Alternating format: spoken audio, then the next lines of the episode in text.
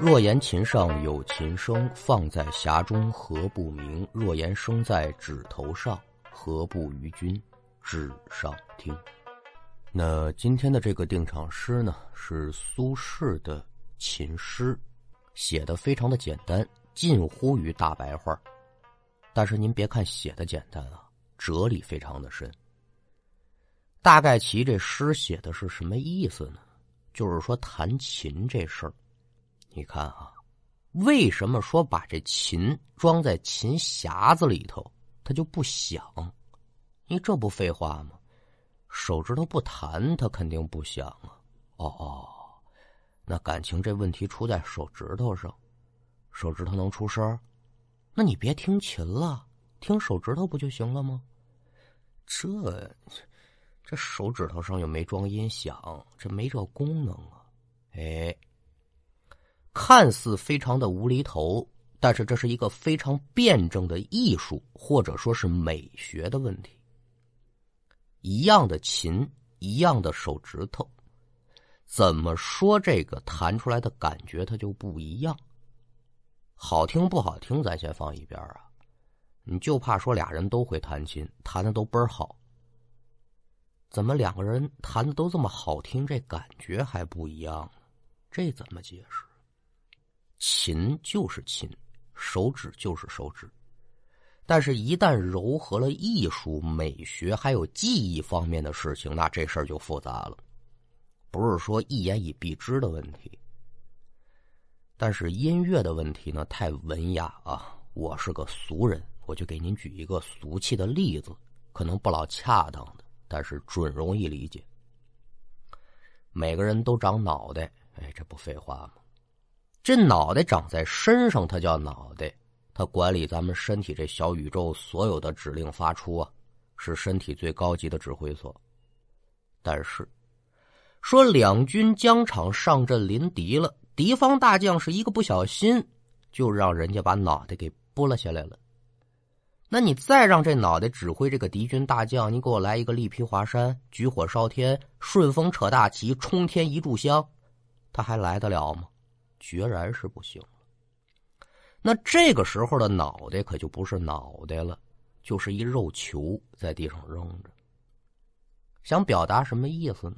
琴和手，身体和脑袋，这是缺一不可的组合。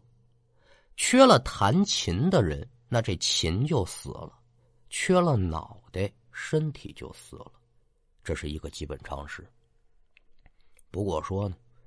一般说这个话的时候，后面总得有一转折啊。但是，一点没错啊。但是，凡事无绝对。今天要给您讲两个故事，一个小段一个大段都和这脑袋有关系。这么几句闲话勾开，先给您说一段《搜神记》。《搜神记》是我国古典的志怪类小说了。在书中的第十二卷有这么一个故事，说的是三国时期吴国大将叫朱桓，朱桓府上呢有这么一个使唤丫头，您可别小瞧这一小小的使唤丫头啊，这丫头片子可了不得，所有人看见她之后就一个感觉，什么呢？毛骨悚然，甚至于说是魂飞魄散。那具体说是怎么回事呢？就是说这丫头啊，每天晚上睡着之后，脑袋和身体会自动的脱离，这脑袋飞出去了。赶等天快亮之时，马上就要雄鸡报晓、金鸡三唱之时，这脑袋还能飞回来，再跟这身体连到一块儿。哎，您说说这本事，它吓人不吓人？咱们就单说这天晚上。这小丫头跟往常一样啊，睡着之后，把身子可就留在床上，脑袋就出去闲溜达去了。到了半夜呢，跟他一屋的这叫舍友吧，睡的也是稀里糊涂的，起夜上厕所，经过这小丫头的床边的时候呢，模模糊糊的呀，他就瞧见这人的被子从床上滑下来一块好心呐。这么冷的天儿你别冻着，伸手就把这被子给他盖上了。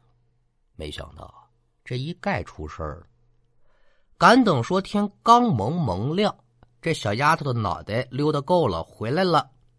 一看自己这身体，哟，行啊，这是不想让我回家了，捂的这叫一严实。这下算是干了。这脑袋围着这身子左转三圈，右转三圈，他就是愣安不回去，他这着急呀。最后咱也不知道是电量不足了还是怎么着啊？得了吧，安不回去，我可就不忍了。咣当一下，人头落地。再看地上这颗斗大的脑袋呀，简直来说太可怜了，干嘎巴嘴儿，哎呦，哎呦，哎呦，说不出话了。大概其那意思就是说，完，我要归位。命不该绝，正在这紧关节要之时，恰巧大将军朱桓由打这个房门口经过，听到屋中有异响，推开门来一查看，嗯，得嘞，一颗脑袋在地上摆着呢。您说这个朱桓看见这颗脑袋，他害不害怕？害怕，但是呢，毕竟是征战沙场的大将军，不同于一般人。稳了稳心神，心中暗道：“哎呦，好责人！敢在我将军府动手杀人，我看你是活拧歪了。”一时间是怒从心头起，恶向胆边生，苍啷啷，可就抽出了乐下佩戴的这把太平腰刀，正准备招呼人捉贼的时候，您再看这人头，紧着在地上呢，给自己递眼神啊，就拿着眼睛呢。瞟床上这被子，意思就是说，你赶紧把这被子给我掀开。大将军现在不知道怎么回事，但既然说这脑袋还这么神奇，紧着给我递眼神我就先掀开吧。噔噔噔，几步就来到了床前，把被子一掀，眼前的一幕更是让大将军心头一震。只见床上躺着这么一个没脑袋的枪子。但这脑袋的断口处啊，一点血丝儿都没有。那也就在这么个时候呢，地上这人头是噌的一下窜起来了，朝着床上这枪子可就飞。前后也就三两秒的功夫，再看床上这小丫头是身手合一，急忙忙从床上爬起来，跪伏于地说：“感谢大将军救命之恩。”等等等会儿，你先。别忙谢我啊！你现在没事了是吧？啊，我没事了。你你得把这事给我说清楚了。我这没见过这新鲜孩儿这小丫头前前后后呢，把这事这么一说，哦，这朱桓才明白。感情说这小婢女的祖上呢，是秦国时期南方的一个宗族。这宗族天生自带一个本事，就是人手可以分离。就跟咱们前文书说这小丫头是一样的，所以这个宗族的名字叫骆头氏。那说这脑袋飞出去，他干嘛去了呢？也不干什么坏事啊，就是在外面溜达溜达。赶等天亮之前呢，他还回来。那如果说这脑袋能顺顺利利的回到身子上，那就没事要是像刚才那种情况，这身子被背给捂住了，头回不去了。那这下场可就惨了。这朱大将军把前因后果一听明白了，也是啧啧称奇。嗯，这还是搭着我岁数小点这见识短浅呢。不过说你这不伤人，可是你，你这也太吓人了吧？自此之后，这个小使唤丫头呢，和她口中的骆头氏，在朱大将军心中可就成为异类了。至于说这丫头是被扫地出门了，还是日后不受待见了呢？这原文上没写，学徒我就不给您瞎编了。您就说这骆头氏是不是挺邪乎的？那除了骆头氏之外呢，还有一种叫飞头蛮的妖精啊。这飞头蛮跟骆头氏可就不太一样了。飞头蛮这头在离开身体之前呢，他会先把这脖子呢伸得老长老长。甚至于说比这长颈鹿还长，然后这脑袋再飞出去，那他们这脑袋飞出去之后，可就不是为了单纯的逛逛街、逛逛景儿这么简单了。他们是为了吸血。只要见着活物，他们就盯，没有不吸的。要不然说这是妖怪呢？您说《搜神记》这故事挺有意思吧？不过说呢，这就是一小段，这是饶给您的。正片啊，在这儿呢。要听书，您往一九九三年的广东茂名来看。说在茂名市区的西北角有这么一个地方，自打一九六一年到一九九二年。这一共是三十一年的时间呢，可得说为我国的石油事业立下了汗马功劳。什么地方呢？我国南方最大的露天矿场——茂名油页岩矿场。这地方啊，出油页岩能提炼出石油，黑色黄金呢。但是任何的事情呢，都有两面性。虽然说矿场挖出来这油页岩能缓解咱们国家能源紧张的局面，但对于周围的环境啊、老百姓的身体健康还有生命财产，可都带来了威胁。综合考量之下呢，政府就决定关闭炼油厂，只保留矿石开采的工作。那咱们今天这个故事的主人公老韩，就是矿场食堂的一名厨师傅。故事发生那年呢，老韩是四十多岁出头的年纪，干厨师的年头太多了，手艺非常的好，所以在矿场就是大厨级的。平日的工作就是颠勺炒菜，什么切墩打杂、处理这些个乱七八糟的呢，有别人负责。相对来说，老韩这空闲的时间就比较多。那这人呢，自由支配的时间一多了，他就得给自己找点事儿干。老韩平时没事的时候呢，除了喜欢读书、看报和老头下棋之外，还有一项体力活，干嘛呀？矿区附近呢，网鸟。那老韩抓这种鸟的名字呢，叫黄花雀，也叫西花雀。广东人把它叫做天上人参。您听这名字就知道这鸟得有多补了啊！咱们这广东同胞呢，对于烹饪是有独到的见解，会吃也会做，什么天上飞的、地上走的、草坑里蹦的、水里游的，都能做成美味佳肴。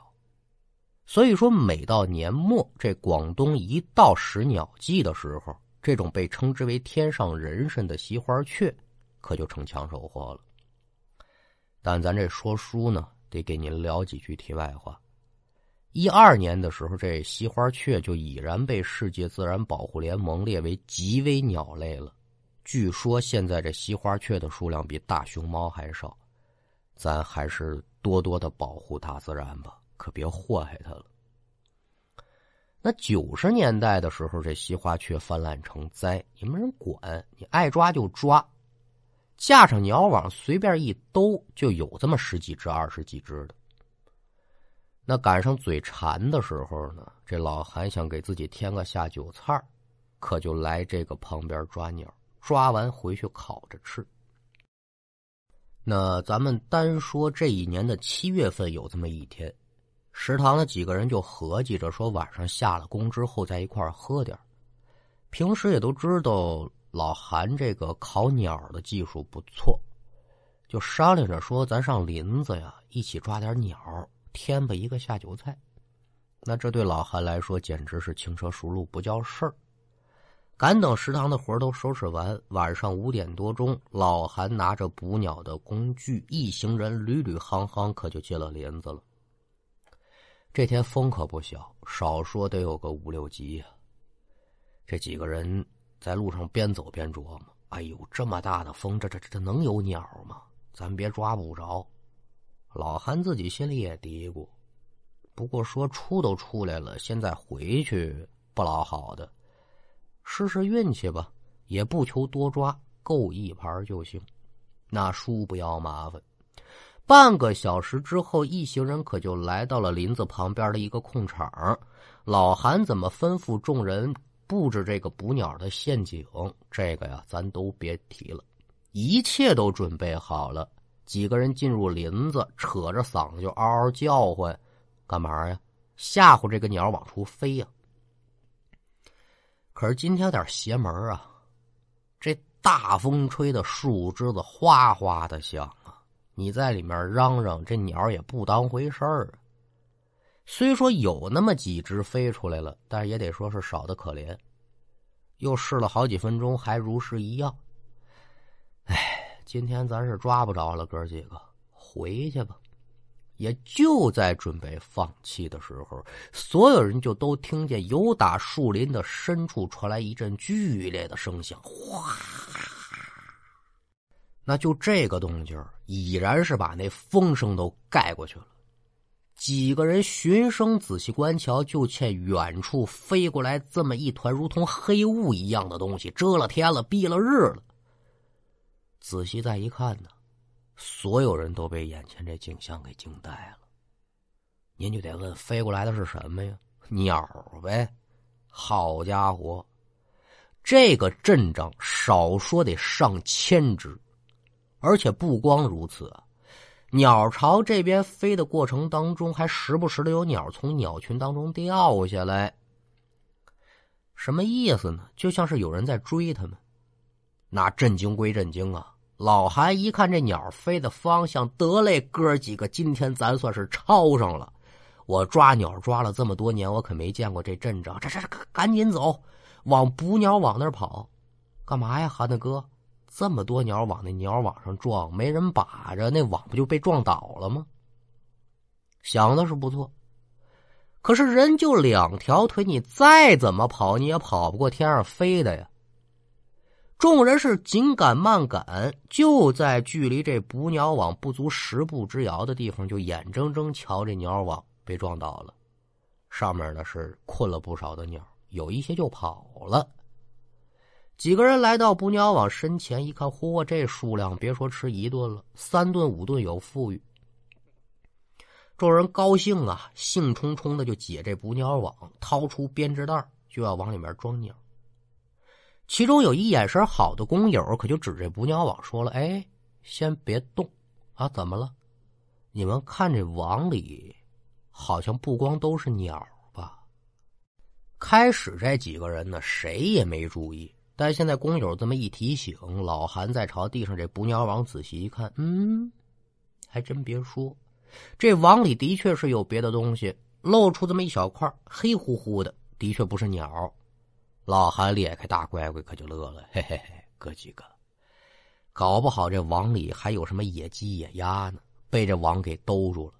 哎，要真这样的话，那今天咱这菜可又多一道啊！几个人是越听越高兴啊，连忙是一边整理这鸟网，一边把网住的鸟取下来，往这编织袋子里头扔。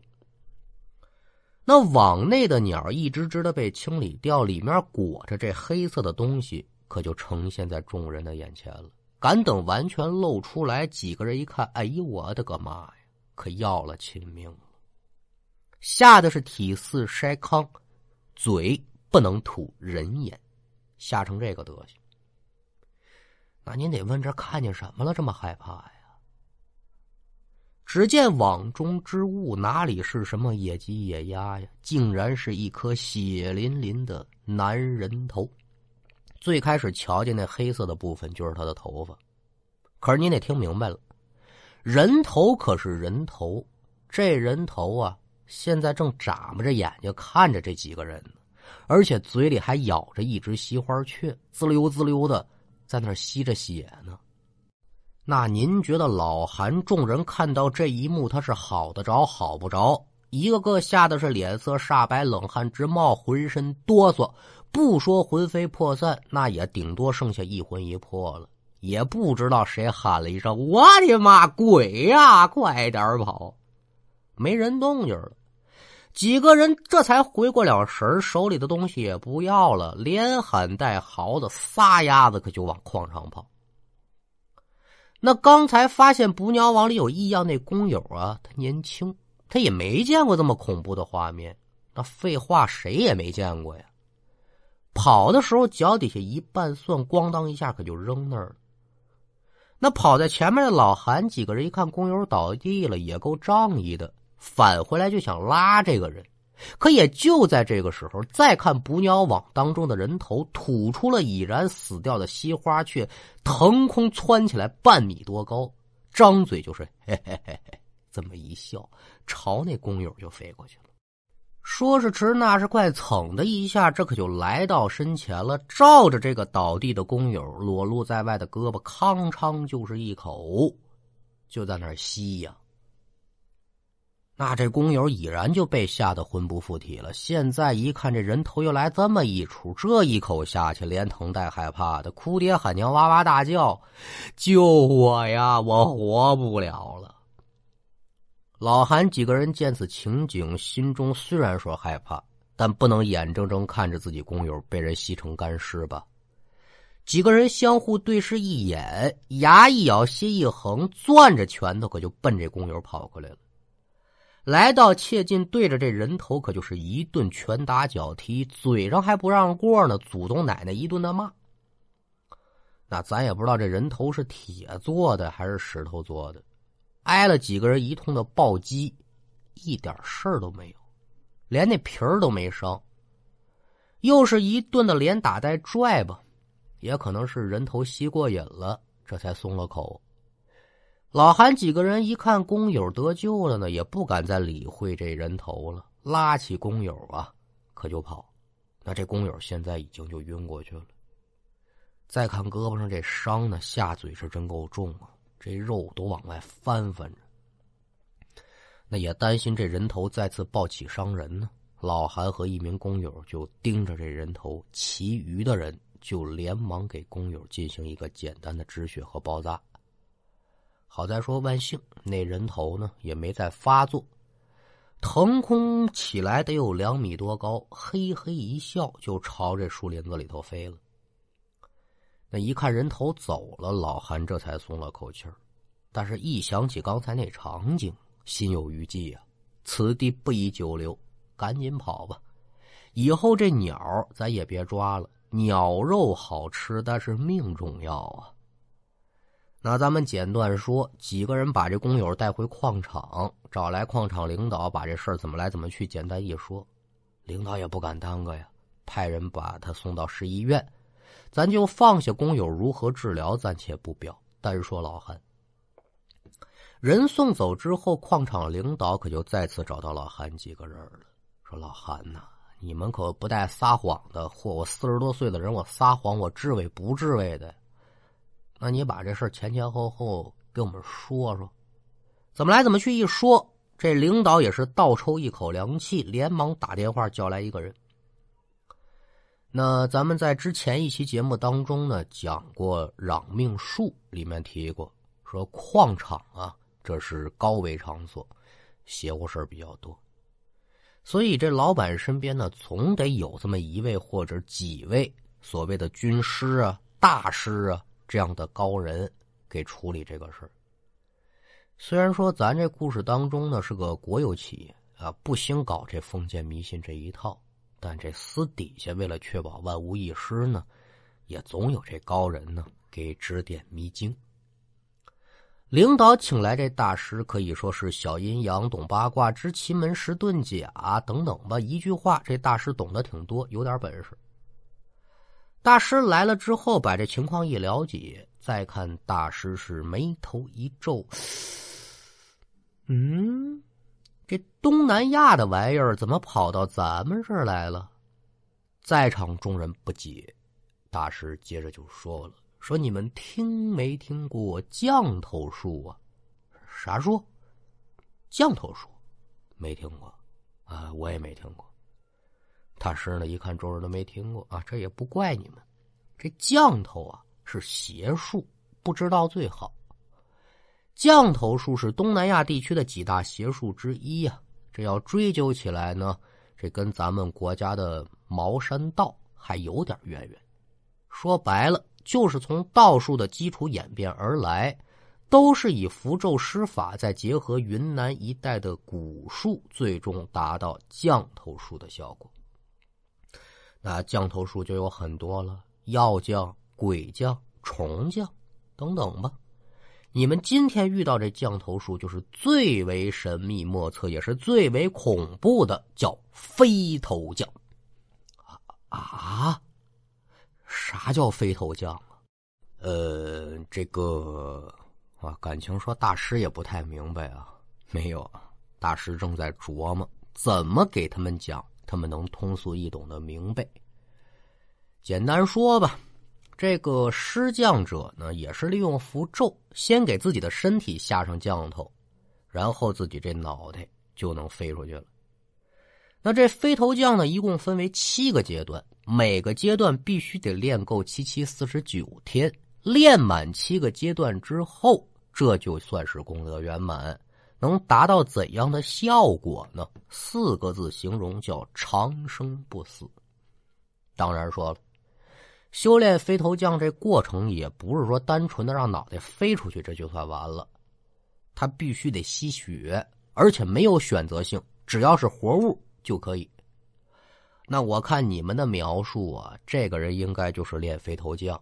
如果让他练满第三个阶段飞出来的，那可就不光是脑袋了，有可能还连带着五脏六腑呢。好家伙的，这么邪乎吗？那可不嘛。关于这飞头将啊，还有很多的门道啊，我呢不给你们多讲了。总而言之，一句话，如果不把他给干掉，日后是必成大患。您瞧，这大师说的有鼻子有眼儿的，还真像是挺懂。只不过有一点，大师想不明白。按照飞头将的修炼方法。失降者是只能在午时十二点之后，这头颅才能飞出去。老韩怎么在傍晚期间就遇到这个飞头降的人头了呢？难不成说他是个初学者，想加快修炼的速度？嗯，想不明白。但别管怎么说，现在当务之急得把这飞头降破了才行。那个大大师啊，这这这有没有办法呀？那天在林子里可吓死我们了，哦，有，只是这办法呢冒点险，怎么个冒险法啊？你们得再上那林子把他给勾出来，我才能施法啊！老韩几个人一听呢，多少有点不得乐意啊，犹犹豫豫，但想想被咬伤的工友，说句丧气话吧。如果不把他处理了，说不准下一个就盯上自己了。这冒险不怕，多叫几个人，衣服穿厚点儿戴上头盔，他没有下嘴的地儿，不就行了吗？大师一看几个人都答应了，这才开口说：“办法比较简单，你们想办法呀，给我弄五毒来。啥叫五毒啊？蜈蚣、毒蛇、蝎子、蟾蜍、壁虎吗？就这五种动物啊。”这五样东西找全了呢，找一罐子给他们装起来，找一十字路口把这罐子埋了。两个小时之后把这罐子再取出来，那期间呢，这五毒就会因为缺氧，然后自相残杀。到时候啊，就只取活到最后那一个，咱给它烤干了，磨成粉是吃吗？吃个屁！除此之外呀，这还要点尸油啊。舌尖精血呀，这两样东西呢，你们弄不着，我去弄去吧。你们就负责把这五毒搞定了。那叔不要麻烦，一晃两天过去了，大师需要的这些东西可就都找齐了。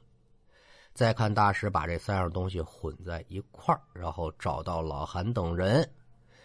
还是那个时间点儿，他们再去树林，只管把那颗人头引出来，剩下的事儿就交给老夫我来办了。老韩等人呢，自然是唯唯诺诺的跟随着大师，几十号人浩浩荡荡来到树林外的空地上。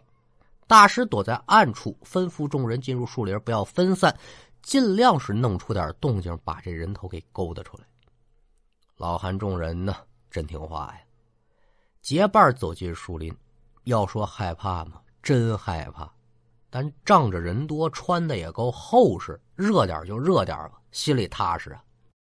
众人往这树林子里面走了，得有五六十米，在前头的老韩可就听到树林深处又传来那天他们听见的动静了。老韩心知肚明，这人脑袋又来了。果不其然，前前后后十来秒的时间都没有，老韩就看到树林上空的鸟群飞过。老韩是大喊一声：“他来了！咱赶紧跑！”听到老韩的喊声，众人是纷纷照做，转身就往树林子外头跑。赶等到了树林之外，大师可就说了：“修炼者的人头就在附近，你们现在该干什么干什么。”老韩等人点头称是，故作镇定，又是抽烟又是聊天但这眼睛可是忍不住的四处看。约么一两分钟的时间吧，老韩就看见了，在靠近树林比较近的工友身后，慢慢的呀，升起了一个人头。再一看脸，不是别人，正是前几天咬伤工友的那颗人头。此时的老韩看人头，人头也在看老韩呢。老韩吓得是大气儿都不敢喘一下。嘿，真巧啊，又见面了。这人头呢，也是嘿嘿一笑，张开嘴照定眼前这人的脖子，这就要咬。那这人头可不光老韩看见了。身边的几个工友也都瞧见了，生死攸关近在眼前。老韩是一咬牙，这我我去你的吧，死就死了吧！两步窜到这名工友的身前，赶到人头咬到他脖子之前，一把攥住这人头的头发了，把人头拉过来。再看老韩，眼睛一闭，口中大喊说：“大师抓住了，您老快来吧！”眼见得老韩已然抓住了人头，藏在密林当中的大师应了一声，说：“我这就到。”紧接着，只听得噔噔噔噔噔噔，脚步声音响亮，大师手里拿着一个碗，可就来到了人头的近前，照着人头就把碗中的东西泼到他脸上了。再看人头被泼之后，嘴里发出阵阵惨叫啊！老韩顺手把这人头也就扔地下了。睁眼再看呢，人头之上是黑烟四起，这脸上就跟泼了硫酸似的，在快速的腐烂。整个过程也就一分多钟，这人头就化为了一滩血水，只剩下一滩黑发在血水之中。众人一看人头化血水，这心理承受能力差一点的，就是恶心干呕。那老韩这种抵抗力强的呢？可就不看人头了，转身就问大师：“这是怎么回事？”大师就说了：“说这碗中的东西啊，是结合十字路口和尸油的阴气、五毒的毒气，再加上舌尖精血的阳气，这几种东西混合到一块儿，饶是他再恶毒的降头术，也是难逃一死。我这叫以毒攻毒啊！大师您够厉害了。”那这故事说到这儿啊，可就算是结束了。那有一个问题咱没解决，就是这个施降者的人头被化了，他这身子跑哪儿去了呢？后来听说呀，有人在附近的一个山洞里面看到了一具高度腐烂的无头尸体，我估摸着这个就是那个施降者的身体。至于说老韩呢，在二零一二年露天矿场关停之后呢，也就离开了矿场，自己在老家呢弄了一小门脸儿，现在呀开起了餐馆。而这露天矿场被关停之后呢，也没闲着，经过几年的改造，变成了一个生态公园并且入选成为茂名十大文化名片之一。好了。